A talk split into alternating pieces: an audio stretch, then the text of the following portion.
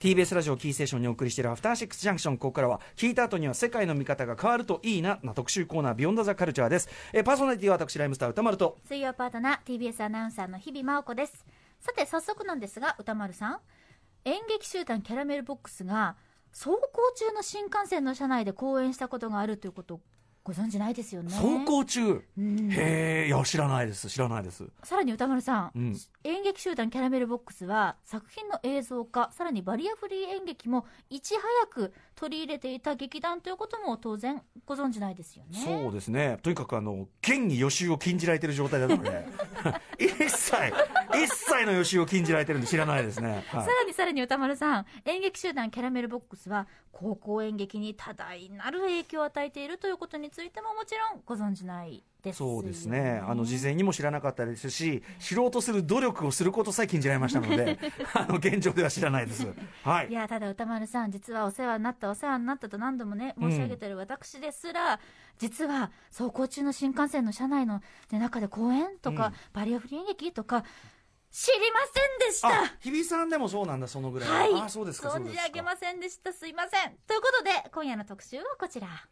小劇場界の異端演劇集団キャラメルボックスとは何だったのか特集 by TBS ラジオ澤田大樹記者。よいしょ。お願いします。さてドラマや映画でも活躍されています俳優上川隆也さんがかつて所属していて全盛期には年間15万人の観客を動員しながらも、昨年突然の活動休止が発表された演劇集団キャラメルボックス作品の映像化やバリアフリー演劇にいち早く取り組み新幹線の車内で公演などさまざまな活動で話題を集める一方これはちょっと引っかかる文章なんですが演劇界からは評価されなかったという人気劇団キャラメルボックスとはどんな存在だったのかそして番組で語ってきた高校演劇に与えた大きな影響とは一体どんなことだったのか今夜は TBS ラジオの演劇担当もちろんこの方熱く語っていただきましょう。こんばんは。今日は厚労省の方から来ました澤田です。よろしくお願いします。ね。ちょっと大変なご時世今日コロナのちょうど専門家会議があってですね、ついさっきまで会見。っていうか今もやってるかもしれないんです。が、そこをちょっと抜け出してきました。というねことで、そんぐらいのね気合でまあやってる熱量は高いですね。演劇をやるというのは。はい。はい、あのこのこの番組結構まあ演劇についてやってまして、うん。えー高校演劇特集、まあ、2回にわたってやって、まあ、ジンまで作ったという、はい。そうねまあのラジオエクスポでね。したはい。はい。はい。それからあとはこの間のあのバリアフリー演劇がすごく、は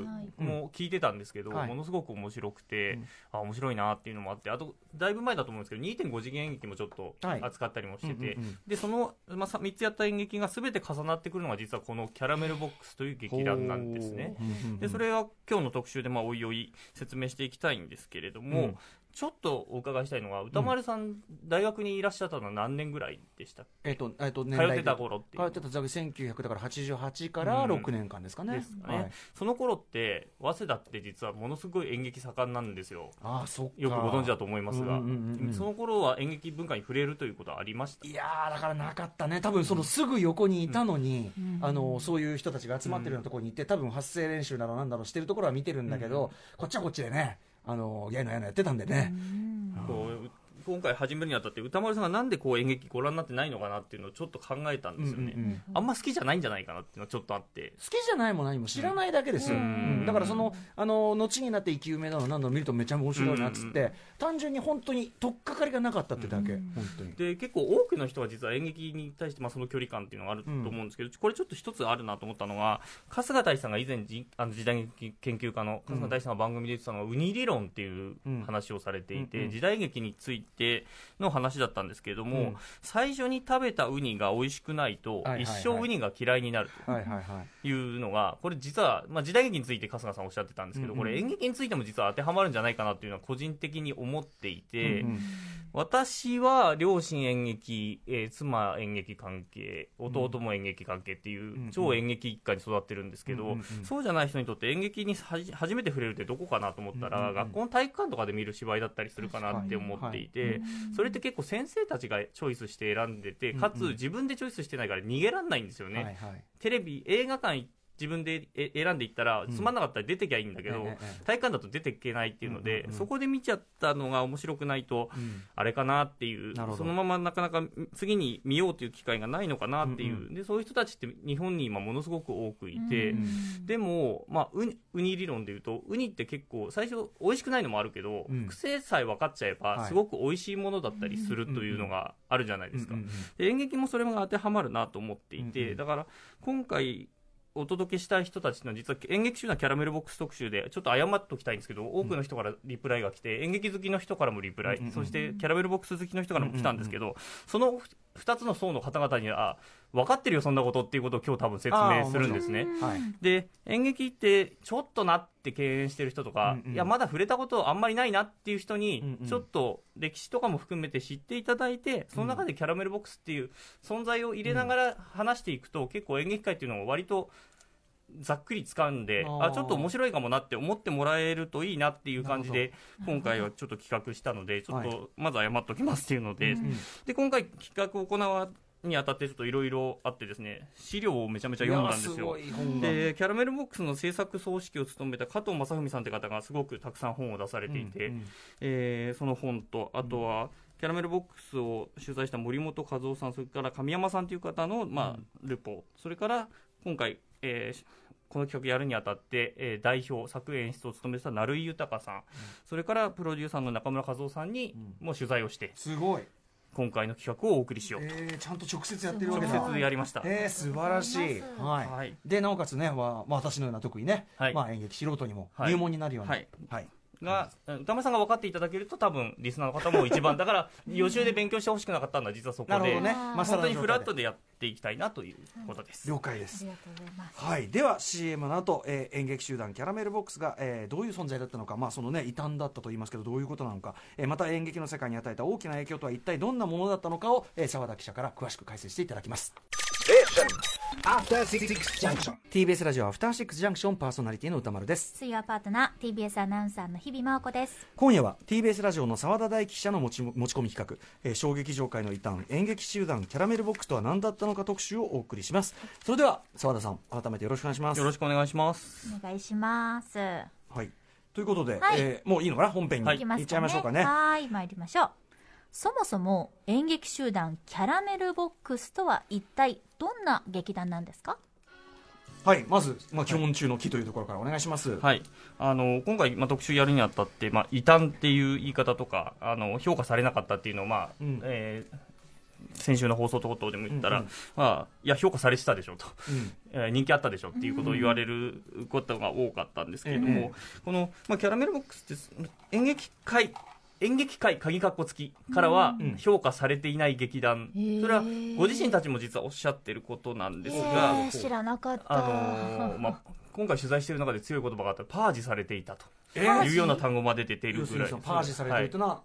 演劇はい界からっていう排除されてる。排除されていると。うん。いうような話も出てるぐらいの劇団でした。それはご自分たちの意識としてもそそれがあった。れ成井さんにはあ。あの主催されてた成井さんにもそういう発言もありましたし加藤さんの文言の中でも評価されなかったっていうのは加藤さんも書かれている。となるとそのだから格好付きの演劇界とはは何ぞやって話もね。今回前半でまあ大きくやりたいんですけどそもそもこの演劇集団キャラメルボックスっていうのはまあ劇団です、うん。で1986年に早稲田の演劇サークルテラテアトロ50というまあサークルがあって、でそこ出身の成井豊さん。それから制作を務めた加藤正文さん。真柴敦樹さんらによって立ち上げられた劇団です、うん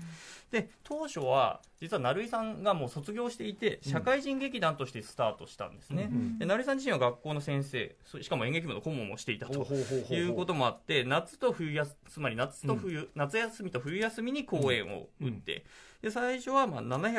733人という動員からスタートしていった劇団なんですけれども、右肩上がりをどんどん続けていって旗揚げ6年で1万人を超えてで2000年代ぐらいだと本当に年間で15万人を動員するような劇団になっていてこれ劇団小劇団一小劇団の動員としてはやっぱり破格、破格ですね、うん。今多分今にえっ、とまあえー劇団四季とか宝塚とかちょっと除きますね、うんうん。あの小劇場というくくりこれも後で説明しますけど、そのくくりから出発した劇団で多分、えー10万人超えてる劇団っていうのは本当数えるほどしかなくて、うんうんで今多分、えー、と劇団新幹線が多分20万人ぐらい多分年間行ってると思うんですけど、劇団新幹線に関してはちょっと特殊で結構芸能人のタレントの人とかが入っていたりとかはいして、そのタレントさんについてくるお客さんもついてきたりっていうのもあったりするんですけど、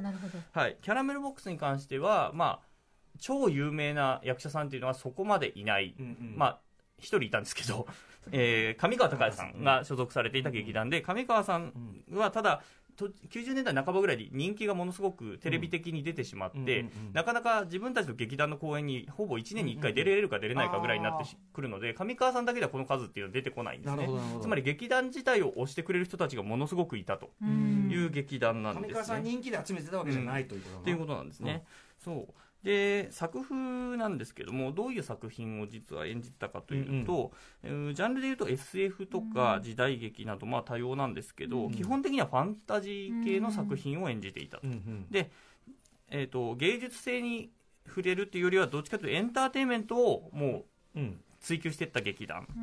ですね。で最初はオリジナル作品が多かったんですけれども、2000年代からは、うん、伊坂幸太郎さんの「ゴールデンスランバー」とか、はい。東野圭吾さんの「容疑者 X の献身」とかこう原作ありのものもあの年間何公演かやるんですけど、そのうち1公演2公演入ってくるっていう、へあ容疑者 X 私も行きました、はい。泣いたの覚えてます。どちらもね映画化されたりしてますけどそれより早めにやってるのかなこれはね。えー、と容疑者 X はちょっとほぼ同じぐらいですかね。へでゴールデンスランバーはちょっと後だ映画化より後だった気がしますが、うんうんうん。でで先ほどあったんですけど1990年代半ばにはこうあの走行中の新幹線の中で演劇をやるという、どういうことなんですか、あのシアターエクスプレスっていうあの JR 東日本の企画でそもそもスタートしてたんですけれどもあの確か東京から盛岡かな、うん。まで行く新幹線の中で殺人事件が起こるみたいなそういう感じのストーリーみたいな、あテロリストに乗っ取られるとかそんなのだった気もしますけど、まあはい客席に座って。いて、うん。あのその通路とかで芝居が行われて、で着いてからも続きが行われていくみたいな、うん一泊二日で完結していくみたいな。ものすごい。でそれと海外からも取材されるような話題になった公演とかもやっていて。でも実はそれに参加したくないって言ってん拒否したのは実は上川さんで。でその間スケジュール空いたんでっていうところで声かかって「大地の子」という NHK のドラマ出てそこでブレイクしていくっていう。へー。あそそれもだから劇団的にはかなりエポックメイキング的なあのーへー。あの上演だったとシアターエクスプレスね。はいこの脚本を私たちも大学あの中国高校の時に演劇部で使わせていただいてて、まあ、その部活でうん。練習の時にその一部一部をこう例えばサンタクロースが歌ってくれたとか夏休み後辞典とか、はい。そこら辺をこういくつかやらせていただいてて、作っていはい。やっぱりファンタジーだったりあの規模感が大きいので、高校時代の時やってみたいってこう、うん。かなんか書き立てられるんですよね、うん。うん。そういった脚本が多いんじゃないかなって印象はあります。脚本って読み慣れないじゃないですか普うん。うん。うん。段でもあのキャラメルの脚本ってすごく読みやすくてあこれやってみたいなっていうか想像しやすいっていうか。作ってみたいなっていう思いをからしてそうなん。だうん。なん。となく書き立てられたっていうイメージが、うん。それを全部成井さん、あ成井さん。って人が書いてるん。だなってことを高校時代に成井さん。今回取材した時もやっぱりや僕の脚本は多分読みやすいっていう話をおっしゃってましたねそれはその高校教師でその高校のその演劇部の顧問もされたりして、うん。そういうやっぱり間口を低くするというところは意識的にやられてたってことなのかな、まあそうですね。その話もじゃあおいおいうん。や触れていきたいと思います、でちょっとこれ異端っていう話を出したんでこの異端っていうためには、うん。その王道を知らなきゃいけないはいはい。じゃないですか、各演劇界、ね、演劇界の。でそこについてちょっと知っていただきたいのでこれから大体10分間いただきたいんですけどいいですかね、はい。もちろんもちろん。はい。じゃあというわけでお願いします。きかね。はいキャラメルボックスが小劇場界の異端であることをコンパクトに解説。10分でわかる戦後小劇場シーン講座。はいということで10分間で、はい。これうん10分で大お願いします。掴み戦後の衝撃場界を振り返るという結構無茶な70年70年企画をスペクタクルな10やります分ですけれども。行ってみよう行ってみよううんはいじゃあ行ってみましょう。えっ、とまずですねこれこの戦後10分で振り返るのけかなりざっくりした内容になります、はい。なので、えー、とご容赦いただきたいというので特に参考にしたのはあの演劇評論家の千田明彦さんって人が1995年に書いた岩波新書の「日本の現代演劇」っていううん。新書があってこれが超名著なんで、へあのこれ私高校時代本当に穴開くほど読んでたんですけど、うん。うんあの田舎の高校生であこれで東京行きたいっていうのを思いながら読んでた本です、でこれ戦後の演劇についてかなりざっくりと、うん。えーまとめているんですけどそれプラス今回演劇批評サイトを運営する小泉梅さんという友人にもちょっと協力いただいて、うんうん。えーまとめます、はい。でそもそもこの日本の演劇っていうのは、まあ、歌舞伎を指す旧劇というものがありました、旧ですね、はい。古いの旧です。はい。でそれで明治時代にヨーロッパの演劇の影響を受けた新劇っていうのがうん。始まります。ニューですね。はい、で主な劇団には、まあ、今も皆さんご存知の人も多いと思うんですが文学座とか、うん。俳優座とか、はい民芸とかはい。っていう方。だからで役者でいうと、まあ、江守徹さんとか、まあ、中台達也さんとか菅井金さんとか、まあ、そうそうたるメンバーがいます、で彼らっていうのはどういう芝居をしてたかっていうと芸術性を高めた芝居をしていてリアリズムうん。を用いてでダンスとか歌とかは入れずにストレートプレイでやるお芝居をやってました。で主な作品でいうと、まあ、例えばシェイクスピアとか、うん。ブレヒトとかっていう海外もの、うん。それから、まあ、す杉村春子さんがやってた「女の一生」とか、うんまあ、聞いたことある人もいると思うんですけど、そういうお芝居をやっていた。うんうん。でそれ以外にの演劇としては、まあ、新派っていうのがあってうん。でそれその他にもあとはた大正時代にか宝塚歌劇団もできてきます、でそういうところにちょちょっと今回は触れずにいきます、はい。で1960年代で戦後になります、で戦後になると、あのー新劇じゃちょっと物足りないよねとうん。いう劇団員、新劇の中の劇団員たち、うん。それから学生劇団、大学生たちからの中から、うん。新たな思想とか表現を求める場として、うん。新たな劇団というのは少しずつできてくる。うん。で政治の時代なんですよね、1960年代というと、日米安保闘争、戦後がおあの戦争が終わった後に、日米安全保障条約どうしようというところのを背景にして、まあ、反体制主義とか、反商業主義とか、うん。まあ、ある種社会主義的な思想を持つような劇団っていうのができてきて、まあ、そういった劇団を、まあ、千田さんとかをはじめ、うん大体小劇場演劇と。うんいう小さな劇場で本当にあの既存の大劇場ではなくてうん。小さな劇場でやっていくようなげ演劇の小劇場演劇っていうふうに指します。うん。でせその千田さんはこの小劇場演劇っていうのを誕生した年代大体1960年代から90年代半ばまでこれ95年の本なので、うんうんうんな90年代半ばまでの、を3つの世代に大体分けたんですね、うんうんその30年ぐらい間ぐらいを、うんでそれをまずこれから振り返っていきます。なるほど。はい。はい。でまずその一つ、えー一つ目が強烈な思想性を伴った前衛演劇、はいアングラ演劇の時代。っていうのが一つです。はい。で当時今言ったように学生運動などを背景にしたアングラ演劇っていうのができます。で、うん。アングラっていうのは何かっていうとアンダーグラウンドの略です、はいでそれまでの商業演劇、まあ、宝塚とか東宝演劇とか、あとは劇団四季とかでもいいんですけど、うん。そういう大規模なスター俳優を用いてうん。大規模な劇場で公演するような劇団とか新劇とは一線を画してうん。テント小屋で公演したりとかうん。っていうような実験的な舞台表現をして、うん。まあ、前衛的なお芝居を施行していった、うん。あのー劇がアングラ演劇。はい。で主な劇団に今唐十郎さんっていう名前聞いたことあるかもしれないですけど、が率いた状況劇場とか鈴木忠とかこの間亡くなった別役稔さんの早稲田小劇場。あそして蜷川幸雄さん清水邦夫さんの現代人劇場とか、うん。寺山修司の天井桟敷とか、はい。名前はなんとなく聞いたことあるかなっていうような劇団があります。長川さんもアングラ演劇。もともとはですね。もともとは新劇にいたんだけどそこからアングラに転身していく。うんでそのアングラ演劇を象徴する出来事を一つ挙げたいんですけど、うん。1969年にあの蜷川さんのいたあの現代人劇場の旗揚げ公演で「心情あふるる軽薄さ」という舞台がしょあの上演されます、うん。で作品というのは何かというと何かの切符をな並ぶたあの切符に並ぶ行列があったんですよね、えー切符を求めて並ぶ行列があった。でそこに、えーわ若者がその行列を乱そうとすると、うん。あの並んでるんでうん。早く行かせろっていうので、乱そうとするとセイリーンっていう男たちが出てくる、うん。でこのセイリーンっていうのは何かっていうと格好が完全に機動隊の格好をしている、うん。でこの当時、安保闘争が、うん。ま、本当にやってて外で本当に警官と学生がぶつかり合ったりをしてるんですね、でそのお芝居自体もそのデモと警機動隊のやり取りを想起させるものだった、うんうん。でそしたらある日見てたお客さんがその整理員に殴りかかっていく。うん。でつまり外とあの劇場のうん。あの区別がつかなくなるほどの状態。ちょっと社会風刺的な。なところももちろんだ社会を描いていたそこの政治の状況を描いてたのがうん。アングラ演劇のまあ特徴の一つ。それがあまりにもシンクロしてシンクロしすぎてもう観客がもう分かんなくなっちゃって現実と殴りかかっていくっていう。うん。でそういうのが起こったのがアングラ演劇つまり政治とかなりのリンクをしていた。1960 60年、うん。60年代後半ですね、うん。で続いての第二の時代。が、は政治の時代の終わりを告げる乾いた笑い塚公平の時代。うんうんで1970年代になるとこの安保闘争がまあ下火に徐々になっていきます、まあ、浅間山荘事件があって、まあ、左翼勢力に対する、まあ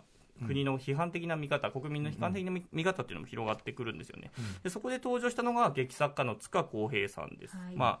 代表作でいうと、まあ、蒲田行進曲とか、熱海殺人事件とか、まあ、いろいろあるんですけど、で塚さんの作品っていうのは超高速でなで劇場的なセリフ回し、うん。で当事者性からちょっと一歩距離を置くメタ視点みたいなのが少し入ってくるんですね、うんうんつまり政治はもう本当どっぷり使ってたアングラに対してちょっと距離を置いてくる、引いたわけですね。引いたわけですね。で熱海殺人事件ってはその警察官が殺人犯を取り調べていく中で、うん。殺人犯をより犯人らしく演出していくみたいなえギミックがあったりとか、うんうん。で初期えー革命初級講座飛龍伝という話だと、うんその当時学生運動で学生側でいた元の党首と、えー元機動隊員の,、まあ、会あの話になってくるんですけど、もう一回国会前で対決したいみたいな話になってくるわけですよ。っていうことは対決が目的化してくるみたいな、うん本当は主義主張をうん表明するのが目的なんだけどそれは対決することが実は目的になってくるみたいなある種の距離感みたいな冷ややかな学生運動に対する冷ややかな目線と逆逆にそのそれにどっぷり使ってたアングラ演劇に対する冷ややかな目線でも実はあるという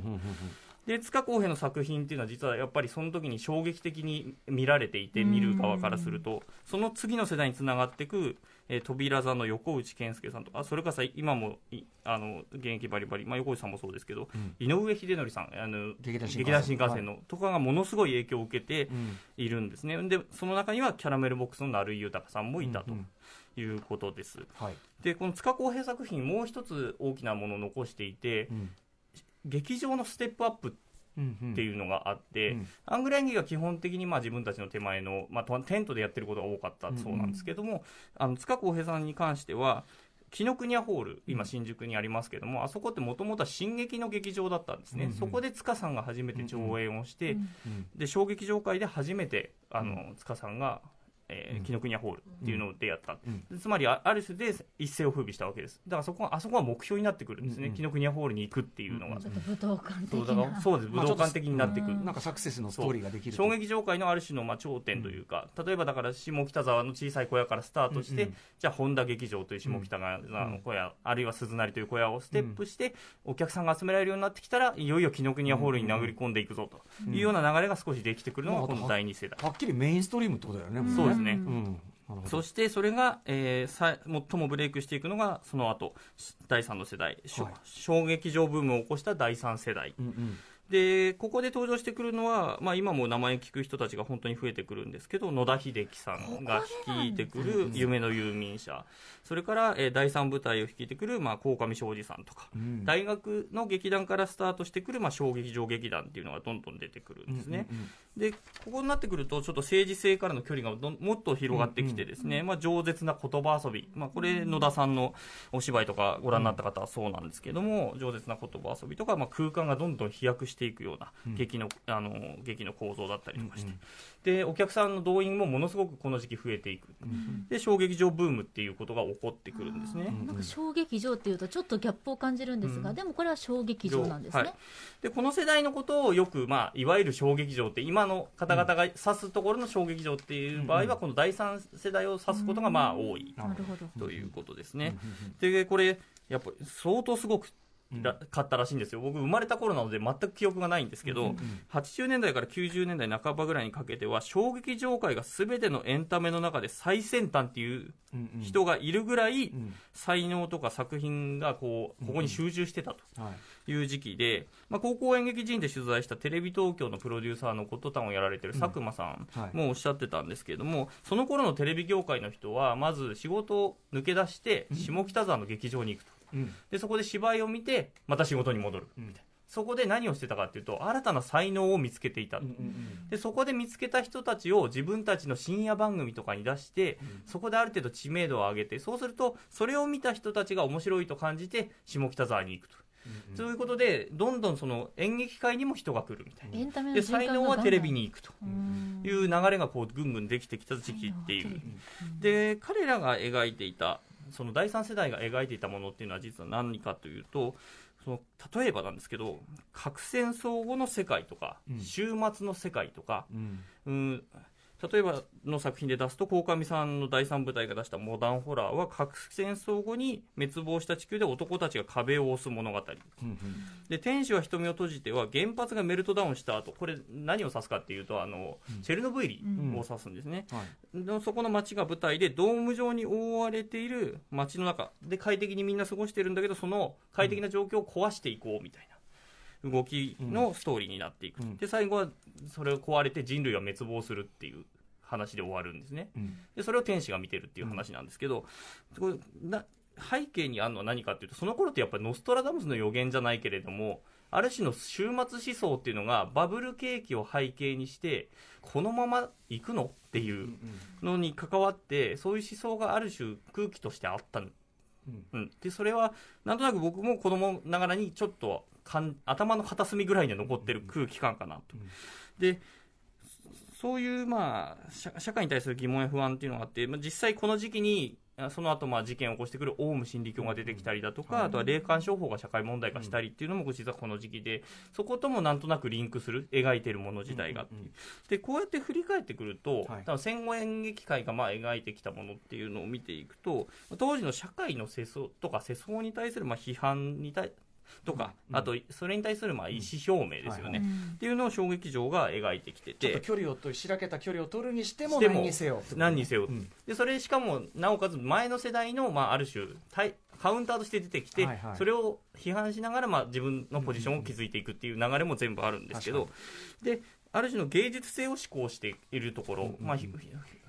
批評性も含めてっていうことでね、で芸術性を志向するっていうことは言い換えると、まあ、ある種反商業主義になってくる。うんうんで主流である進撃に対する批判から、まあ、先ほどスタートしたという話もしたんですけど、ある種権威に対する批判性とか、うんそういうのもある。で、そうですね。で、テーマ性とか、芝居の中で行われてる、まあ、その小劇場ブームの頃とかは、言葉遊びとか、うん。パロディとかが出てくる。で、そうそういうのを理解していくっていうのは、実は、ある種のお客さんの教養、ハイコンテクストですよね。そう。うん。ある程度のベースがないと、それ何をネタにして面白がってるのかが分かんないみたいな。うんでそういうことが普通にある。でそうなってくるとえー、とうん。そうだよね。そそうなんですでそのそれが、まあ、ある種の演劇界、うん。戦後を含めた鍵括弧の演劇界というのが今のそのうん。描かれてきたのがこういうテーマで来たなるほど。というところですね、はい。です。から次のパート。はい。ということで今10分間ね。はい今10 10分で演分間劇界をまず終わりました。10分間で振り返しました。な70 70年間。はい。一気に来た70年間を振り返り、うん。はい。といったあたりでじゃあ次のパートいってみましょう。はい。小劇場界の異端演劇集団キャラメルボックスはこの中で一体何をどこを目指したんでしょうか、という演劇界の流れ、はい歴史雰囲気みたいなものを踏まえつつ、はい。ってことですね。はい。うん。で彼らが目指したのは今の演劇界とはちょっと違うところなんですよね、で彼らが志向したのは従来の小劇場が持っていたある種の批評性とか難解さ難しさっていうのを、えー、どかして、うん。えー分かりやすく楽しめるファンタジーをやろううん。ということなんですね。キャ。ラメルボックスはつまりこの第三世代に値すると思ってそいういですね。ですね。第3世代のお尻ぐらいに、うんうんあのリンクするんですけど、うんうん。80年代後半なので,、でその中にあって、うん、成井さん自身に聞くと、うん。自分が好きでやって、まあ、作りたいっていうのがファンタジーだったと、でうん。ハリウッド映画だとうんものすごいパーセンテージに、うん。ファンタジーって結構入ってると思うんだけど、うん。当時の東京の小劇場で分かりやすいファンタジーをやってる劇団って一個もなかったよ、えー、そうなんですか、そうなんです。でそれは自分でやりたかったしその85年86年の頃にやることが、まあ、東京の小劇場の革命になるんじゃないかと思ってやり始めたと。うんうんでキャラメルボックスっていうのはみんなが楽しめるエンターテインメント芝居を目指してうん始めてそれで動員を右肩上がりにこう拡大していくと、うんでで結構画期的だったのが当時の、えー演劇界っていうか劇団ですね。はある程度看板役者が何人かいて、うん。その人を見に来るみたいなはいはい。ところもあったんですけど、うんうん。キャラメルボックスに関しては、まあ、上川さんっていう存在がまあちょっとず抜けて出ちゃうんだけれども、結果として出る結果としては出るけれども、うん。一人のスターでその動員を依拠しちゃう、あのうんうん。頼っちゃうと、はいその人が例えばテレビに出るために辞めますってなった瞬間に劇団終わるんですね。でそうすると、もう劇団として続けていけない、それだと困るということで、スターシステム、つまりそのスターに頼らないシステムを取ろうとした、うんうん。で入れ替わり立ち替わり、主役を変えていくんですね。うんうん。で若い劇団は員は何年か経って主役まで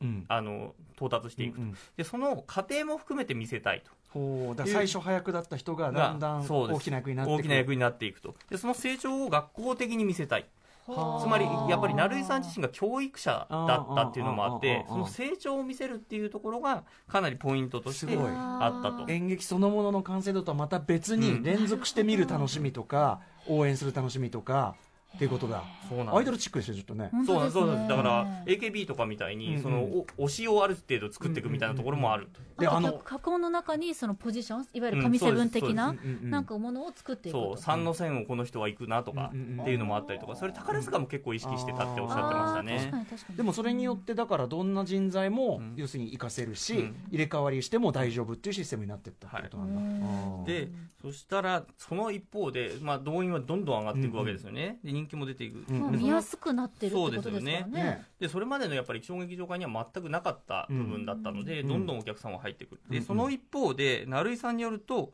まあ、小劇場会からはうん。パージされていた、ねこうやって排除されてた、でな中にいたお役者の岡田さつきさうん。んっていう役者さんいるんですけど、その他の劇団との飲み会の場で、うん。子供騙しの芝居で女子供を喜ばせて金儲けをしている劇団すごいと言われたと、それ同業者から投げつけられたと、うんうん。でこれ何指すかっていうとやっぱ交渉劇場の王道っていうのは、うん。子供騙しではない何らかの主張があって、うん。女子供を相手にしない芝居。うん。だと言い換えられる。逆でまあ、要するに敷居がある程度高くないととっていうことね。で女子供がキャーキャーするような芝居は小劇場の劇団あの演劇ではないと、小劇場のってことですね。そうですね。うんで、やっぱり他のところはやっぱみんない小劇場であるうん。っていうことの、まあ、自負みたいなのがあって、でそれがうん演劇業界にやっぱみんななんとなく持ってる。つまり、うんうん。トップの劇団とかはそんなこと絶対口にも出さないけれども、そのそれのヒエラルキーの中のいろんなところにいろんなパプレイヤーがいてその人たちの中でうん。そういう意識っていうのが割と平気であったのかなとまあ、それぐらいに確立されてて、うん。まあまあ、けもう硬いものになってたっていうことですね、うん当時は活気だからこそ、うんで私自身の体験をちょっと話そうと思うんですけど、うんうん。演劇好きの集まりとかがあったところで、うん。キャラメルボックス好きですって高校生ぐらいの時に言ったらちょっと冷笑されたというか、うんうんうん鼻で笑われるみたいなところがあって、まあそれはその時は多分新劇好きの人だったと思うんですけど、うんまあ、小劇場他の小劇場好きの人からもちょっと笑われるやっぱ。りライトなライトそうねって感じがしちゃう。と分かってないねみたいななんかそういう雰囲気を出されるっていうことがうん。あったんですよね、うん。うんだからそれはちょっとなっていうのはちょっとあるんですけど、うん。うん。うんまあ、もう一つあるのはあのそのし演劇界で、まあ、うん権威があるとされるし岸田戯曲賞というんうん。う演劇の賞があります、さっき出した、えー小劇場の過去のプレイヤーたちはほとんどがこの賞を受賞しているっていうぐらい、まあ、ある種登竜門小説でいうと芥川賞みたいな、うんうんうんうん。えー賞なんですけれどもそれの賞を、まあ、キャラメルが15万人動員している劇団なんだけれども、うん。まあ、取れてない、うんまあ、キャラメルというか、まあ、作家さんに一応うん。あの与える賞なので成井さんなんですけど、うん過去3回ノミネートはしたんだけれども、まあ、うん。賞は取れてない、うんうんうん。というところからもうなんかメインストリームにはなんか入りきれない。すげえ人気あんのにだからそれ音楽とか、はい。映画とかでもそうですけど、まあこういうことってあるよね、うん。ある種のこうポップになっちゃう、うん。でそれポップそれ自体がちょっと見下げられる傾向みたいなのね、うんうんまさにそういうことになっちゃったってことだ、そうですね。なるほどなるほど。まあ、それがあのさ澤田君が言ってる、えー、かっこつきの演劇界からはえー評価されなかったという。評価されなかったところですよね。うん。それは事事実としてあったんだと、まあ、それは多分ご本人たちの認識で本当にこう過去、えーほ書籍もたくさん読んでご本人伺うとやっぱりそこの相手から距離を置かれてたとか、パーうん、パージとかっていう意識っていうのは、うん。その成井さんだけでもないし、うんうんうん。で加藤さんだけでもないし役者さんもみんなうん。意識としては感じてる。っていうことはやっぱり、まあ多かれ少なかれその少なくともその空気感は出されてるんだろうなっていうことがわかるかなということですよなねるほ。なるほど。ただ演劇界に残したあのうん。小劇場界からはそう思われてたけど、演劇界に残した功績は実は大きいということで今日の特集をやっています。ということで次でお願いします、はい。じゃあキャラメルボックスが演劇界に与えた大きな影響一体何でしょうか？はい。これだからさっき言ったところで言うと、うん。まあ女子供っていうところを、まあ、ある種軽視してきたのが、まあ、今までの意識としての、まあ小劇場界とするならば、うん。そこを積極的に取りに行ったのがうん。キャラメルボックスだったんですよね。でそこの、まあ、プレイヤーの中でさ活躍したのが作演出を務めた成井さん、うん。それから実は制作を務めた加藤正文さんといううん。プロデューサーの方ですね、うん。が実はすごく大きな役割を果たしたんですね。で今回に関しては、うんその年間この劇団すごくて、はい。多い時で年間8本とかやってるんですよ。えー、普通どんぐらい？普通が多くてまあ3回やったら多い方かなっていう劇団の中で。大変だもんね。だって書いてし稽古でして。稽古しながら上演して、うんうんうん。稽古しながら上演してみたいな感じ、うんうんうん。でそれを支えたのはやっぱ成井さんっていうのがものすごくたくさん書ける人。でもう一つはその加藤さんがうん。めちゃめちゃ売れる人なんですよ、へー。売れるっていうのは？営業マンとして超優秀なんですね、で日ごい演劇界でやっぱりその芸術性を志向してるっていうところからあるように、やっぱ売ってくってことが苦手な劇団ってめちゃめちゃ多いんですよ。なんならそれねそ売ってくをよしとしよしないとしない。みたいな。で一方でブレイクした劇団何かっていうとその売ってく人に超優秀な人を抱えてる。実はそっか。でそれは実は加藤さんでそれが今日のまあテーマのもう一つの演劇界に与えたものの大きなところにつながっていくんですけれども、うんうん。それを3つ挙げたいと思います、で1つ、えー新しい顧客の開拓です。で演劇界からまあ女子供の見る芝居としてまあある種無視されてきたんだけれどもその加藤さんは宣伝をめちゃめちゃやるんですね。宣伝の仕方をこれまでの演劇界とは変えていくんです。うん。で演劇界ってそれまではやっぱ演劇界の雑誌っていうのがあってそこにまあどれだけ書いてもらえるかとか、うん。そこに広告を出して、えー演劇界のお客さんに来てもらううんっていうところだったんだけども、演劇界からはある種パージされてる状態なので、そこを当てにできない。うんうん。つまりじゃあ自分たちの芝居を届けたい人たちにちゃんと届く広告を出そうとうん。いうことでどこに出したかっていうとあの親和性の高そうな少女漫画の編集部に広告を出してくる。広告っていうかチケットを出したりとか当時言うとリボン別冊マーガレットコミック萌えなどにまさに子供告知してい女。そう子供女です。えーそしたら、うんそこから一気に動員がガーッと上がっていくと。でそれで6万人あー6年目にして1万人っていう数字に乗っけてそれがどんどん大きくなっていって15万なるほど。つながっていく、で2つ目。2つ目は映像メディアの積極的な導入です、うんで演劇界芸術性志向っていうのありましたけど、うん舞台と映像は別物だろうと。はいはいはい。これは今でもあります、うんでそれ私自身もそう思います、うん。だけれども当時他の劇団がその別だっていう中にいち早く参加したのがキャラメルボックスだったんですね、で映像化したら生の面白さは伝えられないということで他は断ってったんだけどそんなの当たり前だとうん。成井さんはおっしゃっていて、まあ、10分の1でも魅力を伝えられるんだったらそれで十分だ見られないよりは、うんうん。でその後もシアターテレビジョンっていう、ん。えー、と CS チャンネルが昔あってもうちょっと潰れちゃったんですけど、うんうん。そこをずっと演劇だけやってるチャンネルだったんですね、うんうんそこで「キャラメルボックス TV」っていう番組を放送してて月に1本から2本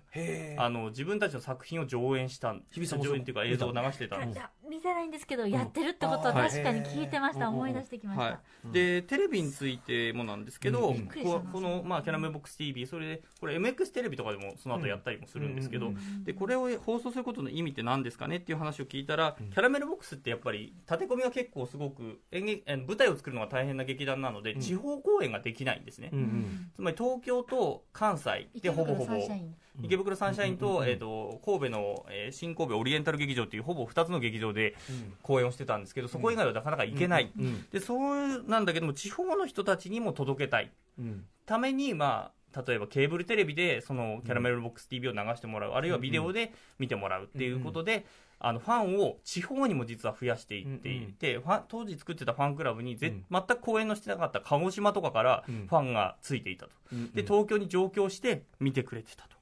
逆に言うと当時のやっぱり演劇演劇界当時というか演劇界っていうのはやっぱりそれだけ映像化っていうのはやっぱそのてタブー感というか抵抗感は強いんだ。映像化は強いですね。当時は強かったですね。今は今はそこまで強いところはないと思ね、いますけど、紹介した感激三昧さん、はい感激三昧さんみたいな。むしろだからそこがあの標準化していったそうですね、うんうんうん。だからあれがキャラメルが始めて、うん。やっぱりそれキャラメルボックス TV から入って実際に劇場にやっぱ来る人もかなり増えたっていうのもあって、うんでファンとしての、まあ、ある種の忠誠心も上がっていくみたいなところもあってで地方っていう関係でいうと、うん。やっぱり中ほとんどの演劇のいわゆる劇団っていうのはやっぱ東京とか関西圏名古屋県とかに集中しちゃうんですね、うんうんでそう見るためにやっぱここまで来なきゃいけない、東京とかまで来なきゃいけない、で地方回っていくのはほぼ進撃の劇団なんです、うんうんうん。進撃の劇団は地域に演劇鑑賞会という組織があって、うんうんうんそこを定期的に回ることで、まあ、ある種収入を得てってうん。演劇というものをまあ広げていくという活動をしていてそれはそれで意味があることなんですけども、はい。うんキャラメルボックスに関してはだからそこを映像の部分で補って全国展開をしていこうと。いう考え方になっていた。でつまり地方の演劇界に対してもある種の影響と地方では見ることができない芝居を、え映像という形で届けていたという効果もありました、で3つ目が高校生のアプローチです、うん。で劇団でいうと関東と関西の主要な県都道府,、えー都道府県あのさすがにだから九州、北海道までは送れなかったんですけど、うん。そこの演劇部に対して、うん。こうあの割引券を送ってたらしいですよ、高校演劇部に対して。うん夜の部ですよ。池袋の劇場、東京の劇場、うんうん。1000円ですよ、うんうんうん。ありえなかったです、うんうん。他じゃ。それはやっぱ日比さんも利用された。もう本当に先輩方から、さあ、はがきが来たぞ、じゃあみんなで行こう、高校生だけだったんですけどね。へー。これでも素晴らしいアイデアですね。確かにね。俺もライブ学割やった方がいいかなと思ったもんな。本当にありがたかった。キャラメルボックスのチケットって演劇界の中ではかなり安かったんですそよもそもがね、そもそも4当時うん僕が大学生ぐらいの時で4500円ぐらいで見れうんうんてでしかも当日半額みたいなチケットもやってて。うんうんうんうんだから安いやただでさえ安かったけれどもそれでもやっぱ高校生にとってはかなりの出費になってた中でそれを1000円で見せる。ある時はタダだった時もあったらしいですけどうんうんうんまあ少なくとも1000円で見に来てくれるってことをすごく高校生に対しての意識っていうのはすごくあったんとですよね。にかくず敷居を下げるっていう方向だね、うん。本当にそねれともう一つ、あのお芝居、プえーそのいわゆるプロの小劇場のお芝居とかって大体に、90分から2時間ぐらいが上演時間なんですけども、うんうんうん。60分のレパートリーを持ってるんですよ、はい、先ほどメールにもありましたね、はい。はい。これハーフタイムシアターっていうんですけど、うん。実はこれ何の何を意味するかっていうと、うん。高校演劇の上演時間が60分なんですよ、うんうんつまり高校生がやれるんですよ、うんうんでやばいっすよ、これは、本当に。劇場で見た大人たちのプロがやってるやつをうん、割引で1000円なんかで見られ見てて、なおかつ。なおかつそれ持って帰って自分たちでできちゃうんだっていう。でしかも映像があるので地方の高校生もそれできるんですよ。信じられないって、私たちも大人の舞台の、ちょっと味もうんうん味わえるんだっていう感動とうんありがたさっていうのを本当に何も変えがたかったですけどね。そうなんですよね、うんだから、あのしかつ、しかもね、やっぱ成井さんがさっき高校生、うん。高校の先生出身っていうのもあって、うん高校生、なんだろう、高校演劇の審査員だとかもやったりとか、あと高校生向けのワークショップとかも、成井さんだけじゃなくて劇団員もやってて、で、そのワークショップとかを受けて、キャラメルを見た人たちが劇団員としてまた入ってくるみたいな、そういう流れもできてた。あ。るんだよな。あ、参加してたんですはい。なんか高校生がいっぱいは集まってるところで、あのワークショップなんか本物の大人がやってると思うとちょっと怖いなとちょっと正直思ってたんですけど、高校生をメインに対象にしてるので、参加もしやすくて、少しでも足をこう引っ掛けられただけでもとっても嬉しかったですね。いわゆるその高校生も含めて女子供っていうところをまあ開拓していったっていうところもあって、まあ、その女性とか子供たちもお芝居見てて、うん。例えば宝塚見てたとか、うんうん。ミュージカル見てたとかもあったと思うんですけども、うん。自分たちがやれるものをうん。提供してくれてたっていうことがやっぱり高校の演劇部の子たちにとってはものすごく大きな存在としてやっぱキャラメルっていうのがあったっていうことですよね。でも決してその脚本が子供向けだと全く思いませんでしたけどね。うんうんまあ、エンターテインメントをやるっていうこと自体が、まあ、ある種タブー視されてたっていうことの、まあ、裏返しになると思うんですけどこれはもうどの世界ね。もありますよ、その敷居が低いことによって、もちろん技術も出てくるし、エンターテインメントが高いことって立派なことだけど、それがあの重視されないっていうのは、もう本当によくあることですよね。で成井さんはやっぱうちの劇団が入り口になって、ん。そこから演劇を他のところも含めて見ていくっていうふうになってくれたらなと思ってそういういろんなサービスをしたりとかをしてたっていう。おっしゃる通りであのやっぱり劇場に行くとやっぱりそれこそなんかすごいい賢そうなおじさまがいたり、なんかすごくこう詳しそうなおばさまがいたり喋っちゃいけない子供が来る場所じゃないっていうオーラをやっぱ感じてたので、うん。あったんだまあ、本田劇場に足をこうちょっと背伸びして行ってみた時に、ああやっぱ来るんじゃなかったなってちょっと思ったくらいにやっぱ緊張するんですよね。ナイロン100度だったんでそれを私はい。見に行った時は、あ高校生じゃ早かったかなってチケットも高いしって思うんだけども、キャラメルボックスに行って劇場で見る楽しさっていうのは誰にも変え難いんだっていうのを敷居が低いかもしれないけど、それを体験できたことで、やっぱり夢が膨らむし前向きな気持ちになれるのそうなんでですよね。前説があったりして、うん。結構お客さんをほぐしてくれてから舞台に入れてくれたりとかもするんですよね、うんだからそういう取り組みってものすごく演劇界の裾野自体を広げる入り口に入って、そこから好きなあの好きになってくる、さっきのウニじゃないですけど、はい。探していくっていうのになったっていう意味ではすごく大きな成果があった。しかもそのね次世代の演劇人だったり演劇観客層っていうのを、あの開拓しているわけじゃないですか、それってすごい大事なことだよね、それもそれも完全に意識的ですかねやっぱり、うん、そうです、もちろん。ん、あの、本当に入り口になってほしいっていうところからやっていった。で、それは他の劇団はやってないことなので、うんむしろ、だから積極的に取り組むことで自分たちの、まあ、お客さんを増やすっていう効果もあったし、演劇界自体に対する貢献っていうことも当然あったと。その追随する動きとかもあったんですか？それは、えっ、と、まあ、割引導入するところはいくつか出てきたりとかはしましたよね。野田マップ。さんがやってくれて、キャラメルの後に1000円で見られるとこがあるぞ、えー、野田マップマジで？って言って、国立劇場に行った覚えはあります、で教育とかの面で意識してくると、その多分平田さんとか、平田織田さんとかはうんかなり意識的なところもプログラムとしてやってったりっていうところもありました。で、それから、あの、バリアフリーっていう話を最初にちょっとしたと思うんですけど、さあの嵐になるまで待ってという作品で、それ手話を、あのろろう者の方を、あの主人公にした作品なんですけど、そこで、まあ、ろう者の劇団と関わりを持って、あ台本があるといいなとうん。いうふうに思ったと。台要するに要するにつまり、あの言葉が聞こえないあ聴覚障害者の方にとっては、何を役者が喋ってるかわからないと、でも台本展示の台本があってそれを見ながらであれば今何が行われてるかなんとなくわかる。つ特に嵐になるまで待っては、手話がかなり重要なポイントになる作品なので、手話がわかる。かつあの手話を使わない人たちが何を喋ってるかが分かればどういう舞台が行われているのかが分かるようになるっていうので展示の台本をそれから先にの公演では配るように 配るというか貸し出してあの聴覚障害者の方にあの配って見ながら展示台本を見てやってもらうっていうことができ、へー。あのそういうサービスもしてたりとかしてたえ今結構多いですけど当時はなかったんですか、そうかなり先駆けでやって90年代半ばぐらいからやってたそうなので、っていうこともやっててバリアフリーにもかなり早いうちから。取り組んでた他の演劇がだからその目を向けてこなかった層の掘り起こし、ハードルを下げるってことに本当に意識的なんですね。そうなんですよね。で2.5次元演劇との関わりでいうと、2.5次元演劇、あのキャラメルと一緒に演劇をやってた爆星ピスタチオという劇団の人たちが2.5次元、弱虫ペダルとかの演出をやってる西田シャトナーさんだったりとか、あと、刀剣乱舞も、その元演劇、小劇場系でキャラメルと一緒に芝居をやってた人たちで、で、成井さん自身もあの大きく振りかぶってという2.5次元舞台の作演出をやってるということで、そことの距離も近いと。だからある種裾野を広げることを本当にずっとやってきた劇団。で、それがなぜ去年、あの、活動休止になったのか。これ、大きなところは、まあ、お客さんが、一つの理由はこ高齢化してお客さんが減ってきてたっていうのが一つ。でそれから東日本大震災の際に、あのお客さんがほとんど入らない時期があって、そこで負債を数千万抱えてしまった、はあはあはあでお客さんが減ってきてる中でその負債を返そうと思って公演をしてきたんだけどもお客さんが減ってきてるので、要するにその V 字回復ができなくなっていく、んうんうん。で借金がどんどん増えていくっていう中で、えーまあもう立ち行かなくなって去うん年活動を休止したと。いうことになりますね。で、そのお客さん減ってきた理由っていうのは、まあ、いくつかあると思うんですけど、私なりの分析で言うと、あの、キャラメルの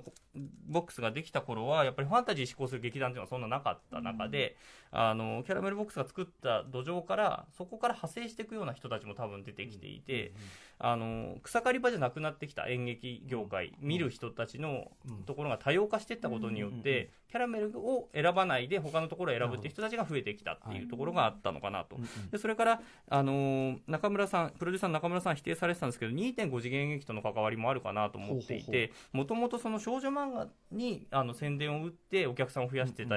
ようなキャラメルボックスなんですね。っていうと、ある種その漫画と非常にもっと近しい2.5次元演劇っていうのが出てくると、あのーキャラメルボックスから2.5次元演劇に行く人はいないかもしれないけれども、潜在的にキャラメルボックスを見てたであろう人たちが、2.5次元演劇を演劇のスタートにして、そこである種固まってしまうっていうことが起きてしいるのではないかなというのが個人的な推測でそれによってやっぱり活動が難しくなってきたのかなというふうに思いました。で一応今回取材した中でじゃあキャラメルボックス活動休止なんですね。解散じゃないんですね、うん。でっていうのはまあ運営してた会社がまあ倒産したっていう形なので劇団員さんたちはまだキャラメルボックスを名乗ってるんです、でどうしていくのかって聞いたらえー来年、うん来年以降何年かのうちにまあ復活させたいと、うん。成井さんはおっしゃってました。でもう今回、まあ、異端っていうことで、まあ、キャラメルボックス取り上げたんですけども、まあ、これ演劇のある種のその裾野を広げたっていう意味でやっぱりすごく大きな意味があった劇団だなというふうに思っていて、ああれもお芝居お芝居ってこうじゃなきゃみたいなのがあある種、まあ、メインストリームにあった中で、うんうん。そこのあのそう本当に広げていったのはもうこのキャキャラメルボックスで,、うんうん。で実際、まあ、日比さんも見に行ったりとか、うん。演劇に関わった高校生とかが本当に演劇の入り口に立つために必要だった劇団だったんじゃないかなというところで、あのなかなか評価されてこなかったけれども、うん。ここはちゃんと評価したいなと思うことで、まあ、今日企画をしましたうんうん。ということです。なるほど。はいということでいやでもあの一切予習真っさら真っさらな状態からでしたけど、はい。すごいわかりやすくはい。入りましたよ。演劇史も、うんね、入りましたし。であのその成井さんなんですけどそのキャラメルボックスのメンバーと一緒に5月の28日から31日までサンシャイン劇場キャラメルボックスが公演しているサンシャイン劇場で容疑者 X の検診を再演します。マジか、でえー、と今、ホームページ立ち上がってます、それからあのこれ、長野県でも地方公演するらしくて、そこで1万人以上の高校生に見てもらおううん。という企画も進んでいると、ただ、今ちょっと怖いのはやっぱコロナなんですよね、うん。なので、それがどうなるか、まあ、5月の終わりなんで、収束しているといいなというのがあります。はい。でもう一つ、まだ大丈夫ですか、はい。えー、と5月に、えー、4, 4月の終わりから5月の頭まで、あの下北沢の鈴なりという劇場で、渡辺源四郎商店という青森の劇団の公演があるんですけど、うんその前半のところにあの、えーキャラメルの西川博之さんという看板役者さんが出ます、うんうん。でその後半の5月5日なんですけども、そこのアフタートークで僕がちょっと喋ることになりまして、えーこの番組きっかけで、で話す相手が高校演劇界の、まあ、ある種、ドンの一人、あの青森の、えー畑沢聖吾さんという高校演劇特集第1回でやった青森の巨匠で、めちゃめちゃ勝ちまくってる人なんですけど、その人とお話しできることになったので。そうです、幕が明るに出てた人です、その人とちょっと話すことができるようになったので、あのもしよろしければ、それでそこの場では高校演劇人をあの、うんその日だけなんですけど、5月5日だけちょっと販売させていただければと思いますので、あの本当にコロナが収まって、公演中止にならなければ、やらせていただきますので、ぜひお越しください。はい。い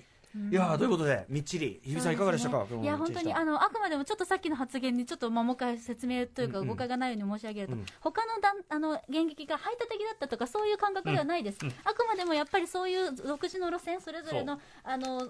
追求されたスタイルを追求してるからこそちょっと子供としてはあちょっともっと頑張ろうって大人になったらもっといろいろ勉強していくようになろうって。その中でキャラメルボックスっていう存在が演劇界っていうのと子供であった私たちをつないでくれた架け橋だったっていうのをうんうん。改めてあの佐田さんのお話で改めて確認しましたね。うん、あとなんか勝手に自分の領域に引き寄せるならば、うん。その結構ハーコハードコアな思考が強いヒップホップシーンの中で僕ら FG クルーっていうのがあって、うん。それがいろいろイベントとかを通して、まあ、こんな立派な試みとはちょっと違うかもしれないけどなんか立ち位置でも軽く見られがちとか、うん。なんかあのシンパシーも感じる部分すごくありましたね個人的に。だから王道の劇団も含めてあの広くあのいろいろ見てみると、美味しいウニもあるよっていうことで、うん。しかも入り口としてね、はい。めっちゃ最適だったりしたわけだもんね。はい、わ、かりました。ありがとうございます。ということで、えー、小劇場界の異端演劇集団キャラメルボックスとは何だったのか特集でした。澤田君、ありがとうございました。はい毎回すごい。